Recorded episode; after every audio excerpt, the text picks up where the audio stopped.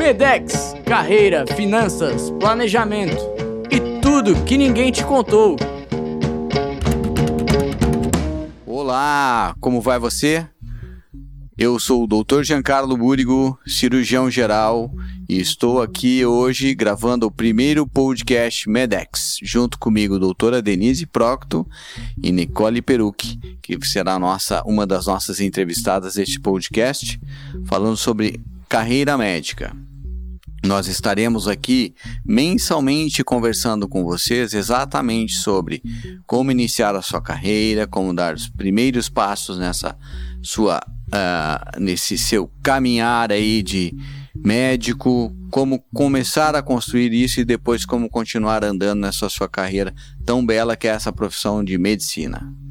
Seis anos de faculdade, quantas vezes alguém sentou com você para conversar sobre carreira médica? Quantas vezes um professor sentou para conversar sobre construir essa carreira? Ou professor se queixando dessas carreiras de medicina? Quantas vezes a gente ouviu, né, na faculdade? Poxa, já escolhesse essa profissão errada, né? E aí vai continuar fazendo o que depois, querido, né? Quantos médicos você já ouviu comentando sobre muitas frustrações, plantões, correria, sair do emprego e ir para o outro? E quantos já comentaram que usam alguma medicação para dormir ou até mesmo enfrentar o dia de trabalho? Eu sou o Dr. Giancarlo Búrigo e minha esposa a doutora Denise Procto. A gente está aqui para falar com você nesse primeiro podcast MEDEX. Nós passamos por isso e notamos que muita gente continua tendo essas dúvidas, muita gente continua apresentando ou encontrando pessoas que, ao invés de elevar a profissão, acabam falando de uma forma degenerativa dessa carreira tão bonita que é construir a sua carreira na área médica. Impostos, alvarás, livro caixa, coisas assim que a gente não tem familiaridade, ninguém conversou com a gente, a gente vai trazer para vocês aqui durante os nossos podcasts que hoje, dando início, primeiro passo, a gente promete que vai conversar sobre muitos aspectos da vida profissional com vocês. E aqui com a gente, a doutora Nicole Perucchi, recém-formada. Dois meses? Três meses? É, uns dois, três, quase isso. e agora ela vai começar a especialização em dermatologia na UFRJ. Conta pra gente aí como é que foi esse teu caminho assim da tão desejada e concorrida vaga na dermatologia. Antes da Nicole falar sobre isso, eu queria falar para vocês que a especialidade que ela escolheu, gente, é a terceira mais concorrida hoje no país é, nas provas de residência médica ou para quem quer entrar em alguma especialização de dermatologia, são super concorridas. E aí, como é que foi esse, essa tua trajetória? Bom, acho que antes de qualquer coisa, é, eu queria dizer para vocês que eu nunca é, planejei isso como ser médica. O meu destino, meu destino sempre foi ser dermatologista. Então, quando alguém me perguntava, e aí, o que, que você vai fazer da vida? Nunca eu falei, vou fazer medicina. Eu dizia, eu vou ser dermatologista. Então, acho que entrar na faculdade já sabendo o que você quer ser já ajuda em muitos aspectos. E como tu estavas falando, há esse desencorajamento dos estudantes que falam que vão fazer medicina pelos outros profissionais, em que a gente vai sendo alertado durante a caminhada, né? Que o mercado está muito concorrido, que está muito difícil, que talvez fosse melhor eu procurar outra especialidade. E graças a Deus eu tive uma base familiar muito sólida, os meus pais que abraçaram os meus sonhos junto comigo. Então a gente é, construiu tudo isso juntos. Foi muito difícil passar no vestibular. Eu levei três anos para passar no vestibular. Então, quando eu entrei na faculdade, eu estava muito determinada. Já eu queria aquilo com toda a minha força de vontade. E não teve quem disse que seria difícil ou que seria impossível que mudasse a minha ideia. Então, foram seis anos de faculdade trabalhando para ser dermatologista. Eu comecei a, a partir da terceira fase, me aproximar de professores dermatologistas, comecei a pensar nos estágios direcionados, comecei é, a trabalhar esse meu lado é, médica desde o meio da faculdade, né? Pensar que não é só a faculdade, que existe um depois.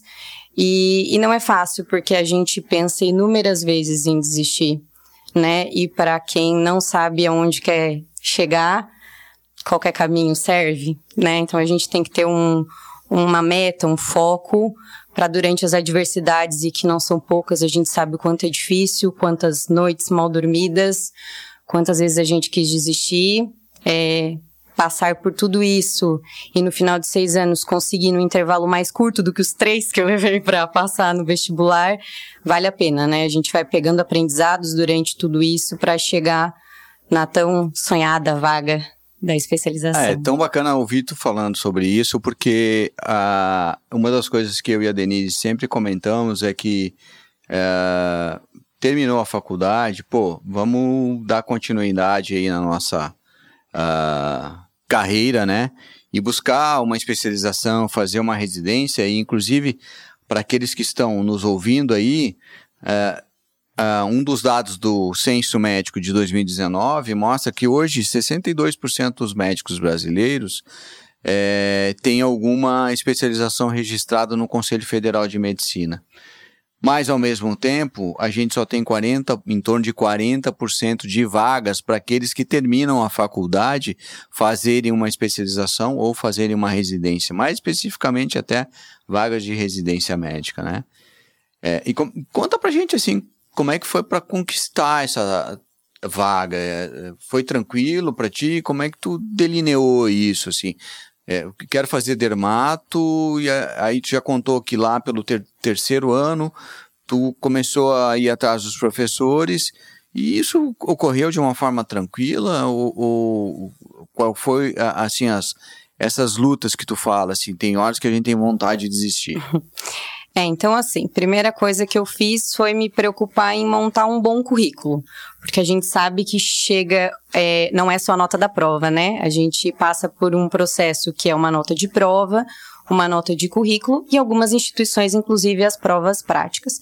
Então você não precisa ser um bom aluno só numa prova, você precisa ser um bom aluno durante esses seis anos, né? E ser lembrado também, né? Principalmente para quem quer voltar para sua cidade ou quem quer contribuir algum dia na sua própria instituição, tem que ser lembrado de uma forma positiva. Então, óbvio, né, existem, é, primeiro foi essa preparação de currículo que a gente vai fazendo durante a faculdade, tem as monitorias, que é importante a gente se preocupar em, em fazer é, monitoria, os programas de iniciação científica, que são programas que são disponibilizados para os alunos, que se for do interesse deles e da vontade deles, eles conseguem é, ter acesso durante a faculdade. E o resto vai do teu interesse, né? De ir atrás do professor. Nem sempre você tem, é, durante os estágios, você ganha as horas que você fez do estágio, mas você tem que pensar que você está tirando algo de proveitoso disso. E passando essa parte, tem a parte de bunda na cadeira que a gente fala, né? Que é as horas de estudo que a gente é, tem. Então, existem cursos é, que a gente faz para passar nas provas de residência. Quem tem condições financeiras disso, a gente sabe que é um privilégio de alguns, assim como os cursinhos pré-vestibulares. E eu estudei, fiz um primeiro ano de um cursinho é, pré-residência, né? E como eu queria também prestar as provas de especialização, eu precisei direcionar um pouco mais meu estudo para dermato, focar nisso.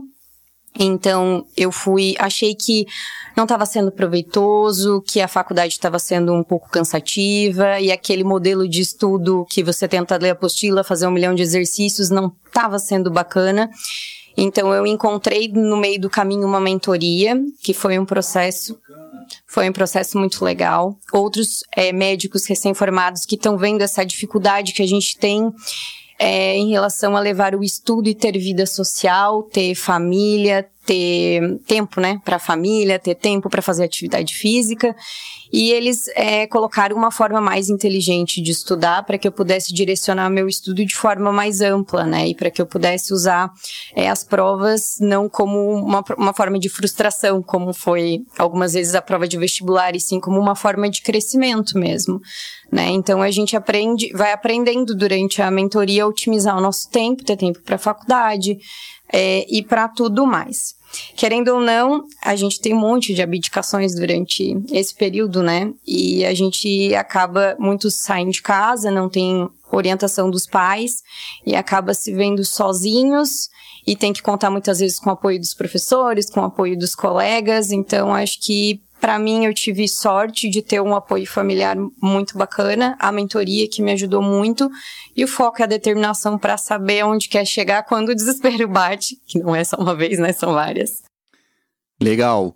Então, pessoal, como vocês puderam ouvir, né, dedicação, plano de estudo, abdicação, obstinação, inclusive a procura de uma mentoria para te auxiliar nessa questão de, focar para onde tu querias realmente te dirigir, que é essa especialização em dermatologia.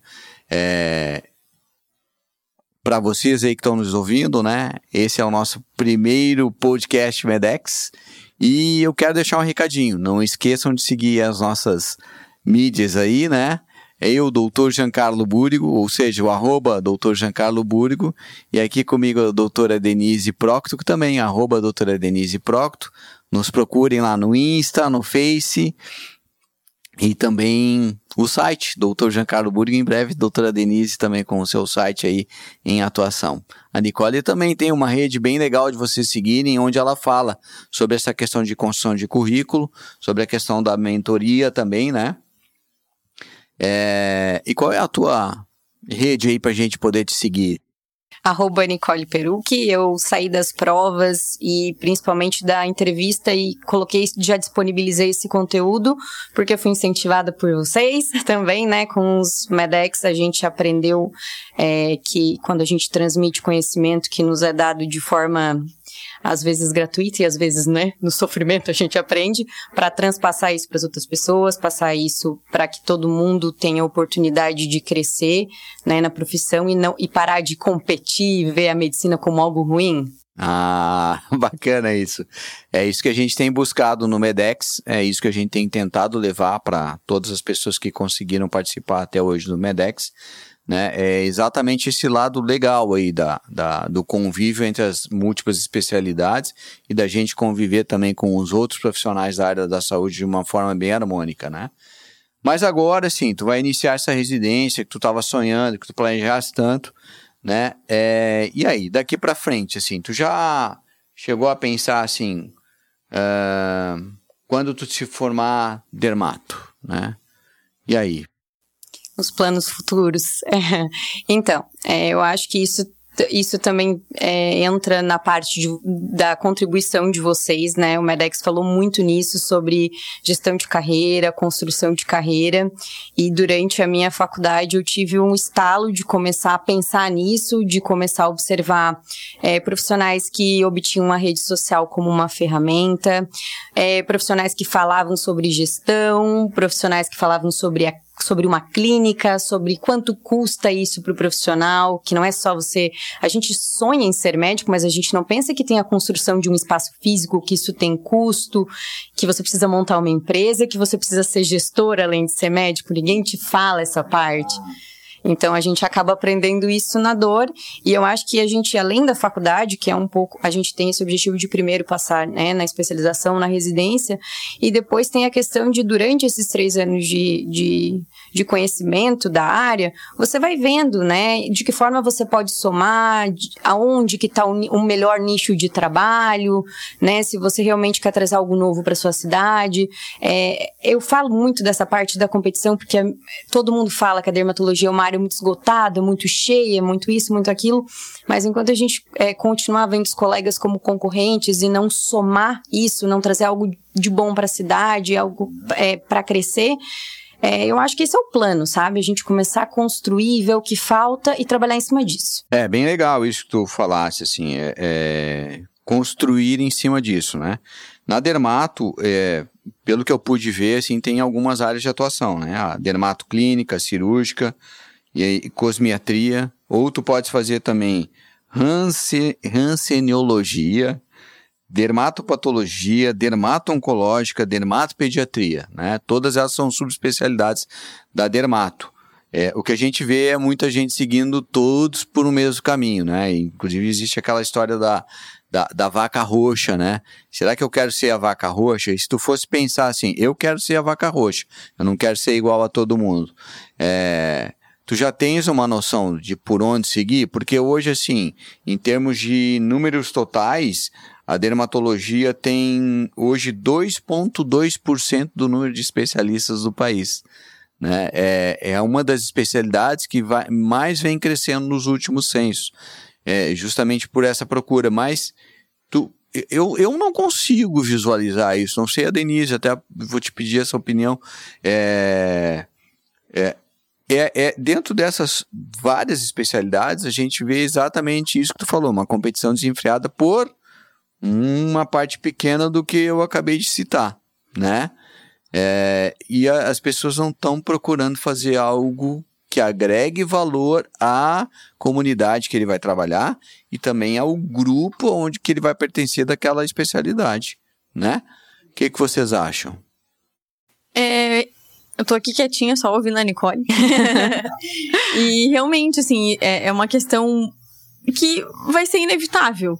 É, a gente vai ter que com o passar do tempo, ir se organizando nas especialidades, a gente sabe que a medicina vai se fragmentar cada vez mais. Dentro de uma especialidade, eu também escolher a minha áreazinha de atuação. Primeiro, porque assim, a informação na medicina é, cresce numa velocidade absurda. Então, é, a gente, é, até dentro de uma especialidade específica, é difícil a gente acompanhar absolutamente tudo de tudo da especialidade, né? Toda a informação que tem sido gerada, né? E então, é, Claro que em, em, um grupo de especialistas, o ideal é a gente se segmentar para todo mundo ter espaço, né? Então, isso que a Nicole falou, que ah, um monte de, de, de, professores que a gente se depara no meio do caminho, assim, que fala, ah, não, mas já está saturado nisso. Aqui na cidade não cabe mais nenhum especialista em tal área. É, então, é, vai ser inevitável a gente se segmentar para ter lugar para todo mundo, todo mundo poder trabalhar de maneira feliz e rentável e, né, contribuindo. Eu quero que tu fale um pouquinho sobre isso, mas eu também já queria que tu emendasse e falasse assim, sobre essas questões práticas. Tu mesmo citou do Medex, né? A gente abriu os olhos para começar a ter um planejamento de estruturação de carreira. E dentro disso vem a questão de escolha de espaço físico, aonde eu pretendo trabalhar, ou seja, eu pretendo voltar para o meu para a cidade onde a minha família vive. É, se o mercado estiver aberto num outro lugar, como fazer esse empreendimento e ter o controle sobre a parte financeira disso tudo, né? Sim, é, acho que Primeiro, né, a gente, a medicina é linda, a medicina por si só é linda, né, tem inúmeras áreas. A dermato, então, é meio puxa-saquismo, né, mas eu acho a dermato maravilhosa. Acho que a gente tem a oportunidade de escolher é, várias coisas e a, ainda há essa competição, né? A gente vê em todas as especialidades, não só na dermato, como também na coloprocto, na, dentro da cirurgia.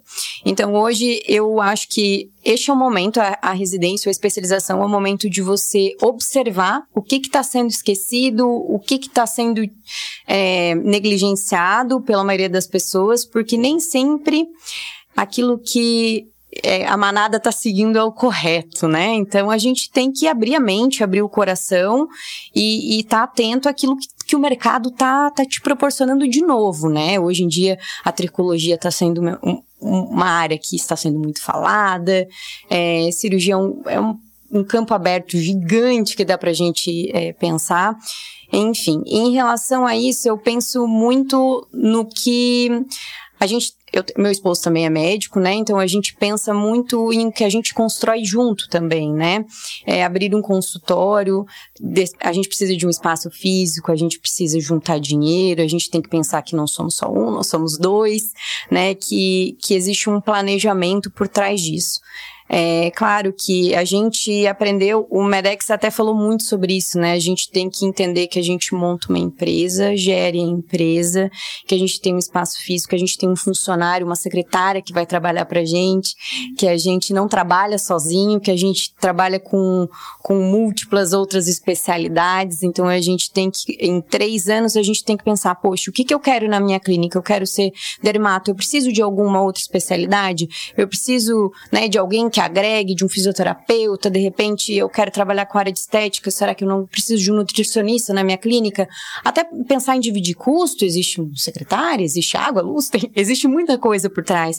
E que a gente só pensa nisso quando a gente está na beira de abrir o consultório. E daí bate o desespero e a gente tem que correr atrás de tudo isso sem ter um direcionamento. E muitas vezes a gente vai, vai aprendendo no susto, né? Eu, por eu ter conhecido muita gente durante esses seis anos de faculdade, eu tive uma médica que olhou para mim e falou assim: Ni, é, eu aprendi na dor. O meu pai teve que sentar comigo e dizer: filha, tá errado. Eu estava recebendo como pessoa física. Eu não sabia que existia pessoa jurídica. Então, assim, quando a gente tem a oportunidade de, de ser apresentado a essa outra realidade, que graças a Deus a internet está mostrando pra gente que existe um mundo à parte, né? Que antes vocês tinham que procurar no livro e hoje a gente já tem um acesso à informação muito rápido. Eu acho que a gente já consegue se preparar para chegar muito estruturado no lugar que a gente quer chegar. Mais uma vez, para onde você quer ir? O que, que você quer fazer? O que, que você quer agregar para o seu serviço? E outra coisa, a gente fala muito de tudo isso e a gente tem que lembrar do paciente. Né? Que a gente tem tanta gente falando sobre tudo e esquecendo do principal, que pra gente hoje ainda é o paciente. É maravilhoso. Né? O básico. Cuidar do paciente. Muito legal essa participação da Nicole. E vocês viram, assim, é, é, ela falou tantas coisas e deixou um recado muito grande, que a gente ainda tem muito sobre o que conversar, né? A gente tem muito o que trazer para vocês aqui no Medex. É, são várias coisas a serem discutidas aí nessa construção de uma carreira não só da questão médica, mas você que está entrando aí na, nessa questão de, de ter é, uma carreira na área da saúde ou qualquer outro profissional, né? Tem que buscar alguém que faça essa mentoria, é, ir atrás de como construir tudo isso, que não é uma coisa tão simples assim. É, é, eu tive uma construção meio na dor, assim, eu tive que aprender no sacanão aí durante essa trajetória toda. Mas vocês ouviram aqui que já teve uma participaçãozinha aí da doutora Denise, né, Denise Procto aí para aqueles que querem seguir aí nas, nas é, mídias digitais, que é uma das idealizadoras do Medex, né? A gente começou a conversar sobre isso muito em casa, é, a gente começou a observar isso junto com os nossos alunos, e de tanto que eles vinham nos procurar por causa das conversas informais, nós resolvemos montar essa estrutura de Medex que hoje começa aí para você em, em, formato de podcast, né? Mas Denise, e aí contigo, né? É, como é que foi para chegar até virar especialista coloproctologista? Que todo mundo passa assim, mas o que, que, é isso? Sim, todo mundo acha que é um trava-língua, né? Ninguém sabe o que. Pouca gente sabe do que se trata a especialidade, né? Mas eu falei que eu tava quietinha ouvindo a Nicole falar, é, porque é, é, interessante, assim, a diversidade das histórias. Quando a gente para pra ouvir estudantes de medicina, médicos, como as histórias são diversas, né? E ela falou, foi bem claro, assim, de, não, eu falava que eu queria ser dermato, nem falava que eu queria ser médica, que o objetivo já tava determinado, traçado, né? E para mim não foi tão assim. Na verdade, é, eu entrei na faculdade é, querendo fazer cirurgia, mas no decorrer do curso, aquela coisa que a gente falou, de ter sempre alguém para falar, não, imagina, mulher, vai fazer cirurgia, meu Deus do céu, não é uma área boa para mulher e tal. Então, é, isso me gerou muita dúvida e a gente acaba tendendo a querer ficar num lugar onde a gente se sinta confortável, né? Então a gente acaba enveredando assim, ah, não, vou fazer então uma especialidade que eu vou me sentir mais confortável, um nicho, um nicho melhor, né, e tal. E isso me gerou bastante dúvida. Mas quando eu cheguei no final da, da, da faculdade, eu vi que não, o negócio era cirurgia mesmo, e aí eu ia, realmente, se eu fosse é, tentar partir para outra especialização, eu ia acabar ficando frustrada, né? Então, é, eu encarei essa e realmente, assim, o, que, o problema é que a gente ainda tem. A gente está em um número pequeno ainda, né? As mulheres na cirurgia. É claro que isso tem aumentado gradativamente. É, até nos bancos das universidades, né? É, os censos né, do CFM e tal, é, para vocês verem, em 1968, só 10% das vagas de medicina eram ocupadas por mulheres. E hoje em dia, o último censo do CFM diz que está acima de 60%. Então, é, e de 2000 até 2016, as mulheres passaram a fazer 51% do total dos médicos hoje em exercício. né? ou seja, até 2016, porque essas turmas já se formaram. É, a gente ainda tem uma certa supremacia no valor total, digamos assim, de médicos atuantes ainda do sexo masculino, na atualidade, né, são 60,1% dos médicos em atuação ainda são homens. Mas quando a gente começa a olhar a partir de 29 até 34 anos, existe uma predominância muito forte do, das mulheres na, na, em todas as áreas da medicina. É, mesmo assim, é, as mulheres que enveredam pelos caminhos da cirurgia, ainda a gente está num número relativamente pequeno, né? Então, é, tem até um artigo interessante é, de uma cirurgia plástica da UFRJ, que é a doutora Talita Franco. Em 2010, ela publicou um artigo que chama Mulheres e Cirurgias.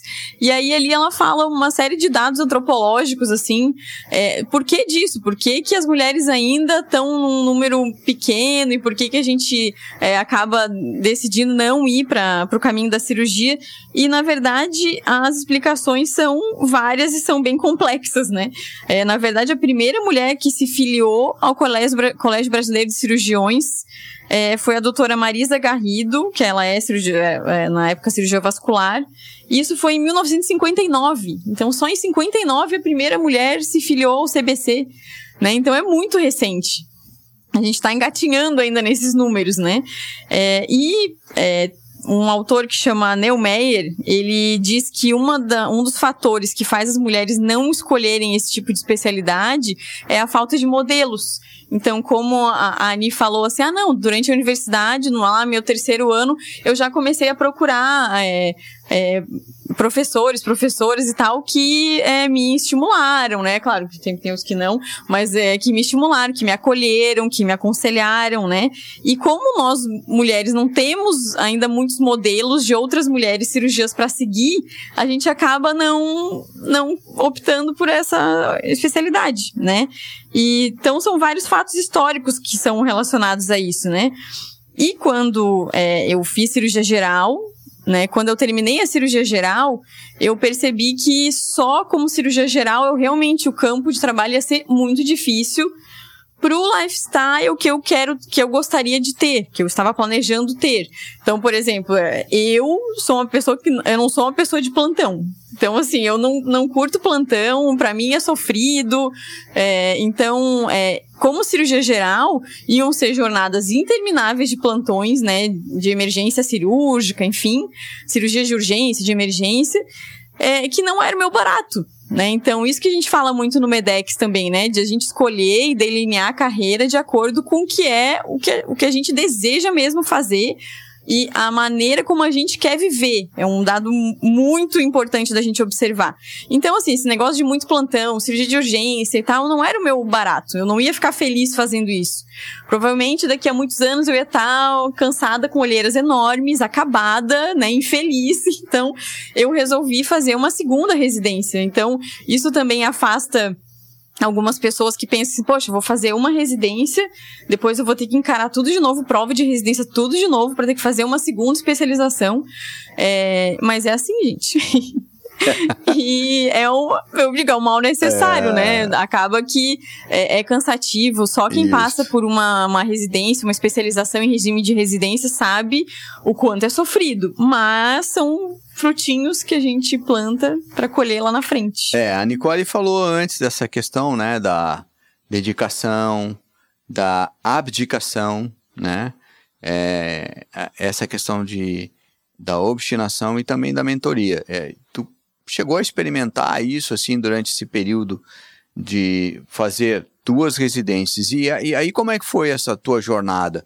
Tu foi lá e bateu a régua e disse assim: não, eu vou terminar a minha primeira residência e pimba, vou fazer a segunda já a seguir, porque eu quero matar essa charada logo, começar a trabalhar, entrar no mercado de trabalho de uma vez.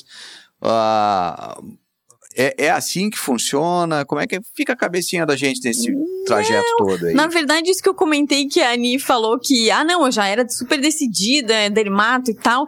É, ela foi teve um, né, uma inteligência emocional muito grande porque essa não é a regra, é a exceção.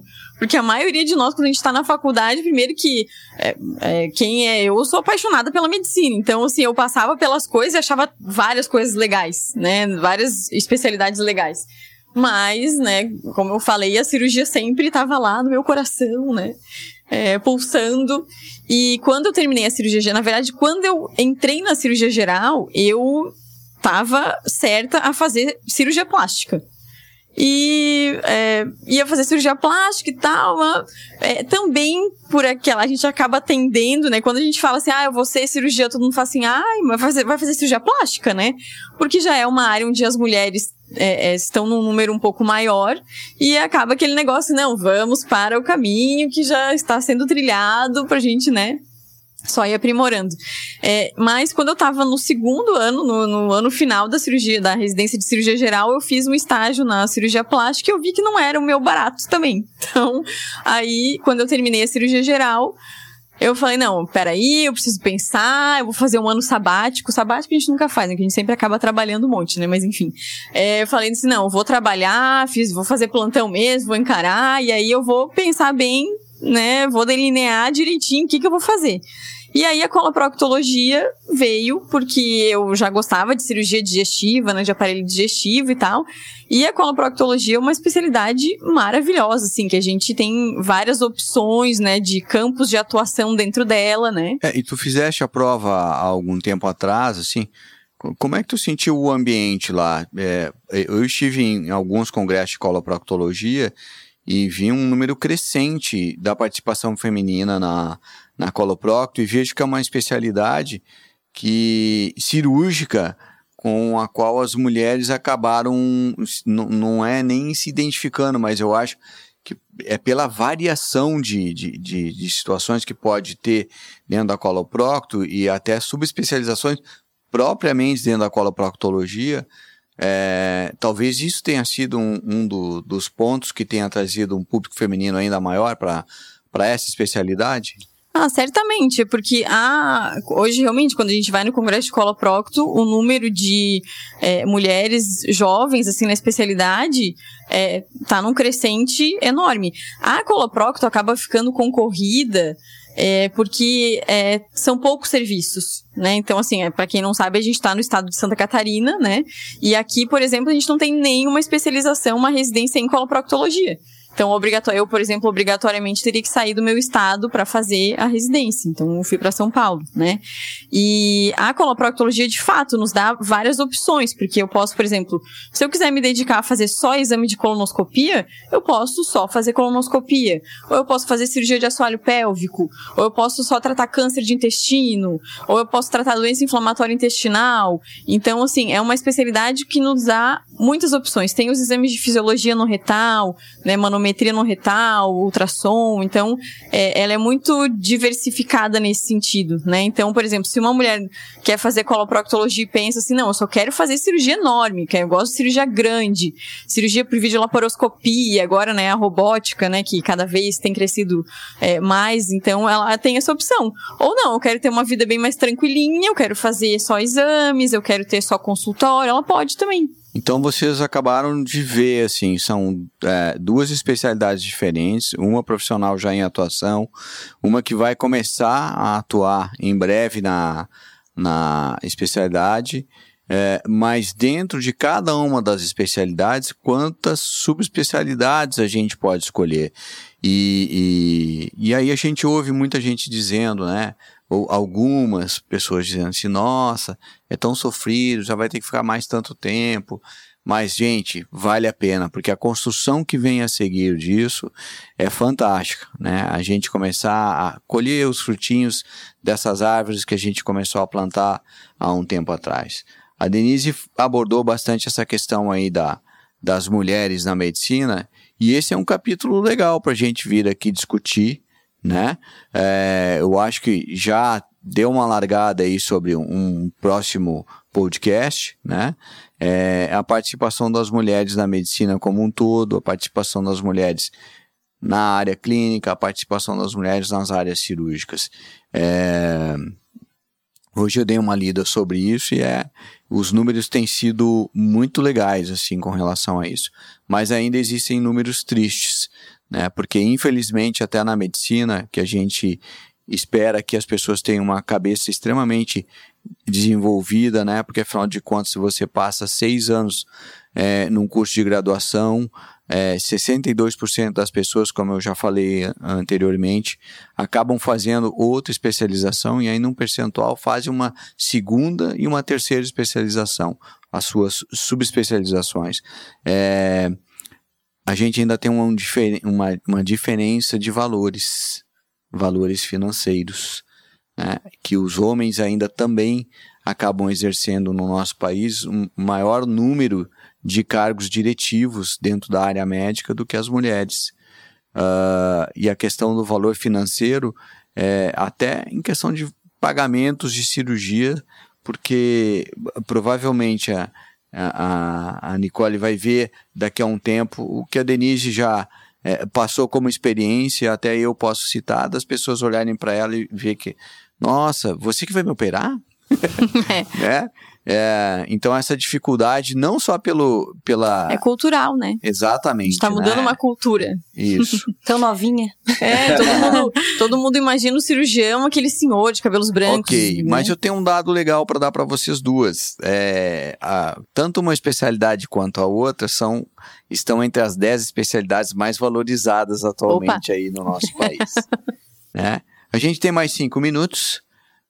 Então, só um pouquinho, né? É. Eu sei que tu, tu tá aí nos puxando pra conversa, mas é, não vai escapar. A gente quer ouvir um pouquinho como é que foi a tua construção de carreira. Olha, Já foi é... assim, ah, não, você videolaparoscopista, vou fazer cirurgia bariátrica, vou Minha ser um vídeo de carreira, vou tentar falar aí resumidamente aí em cinco minutos.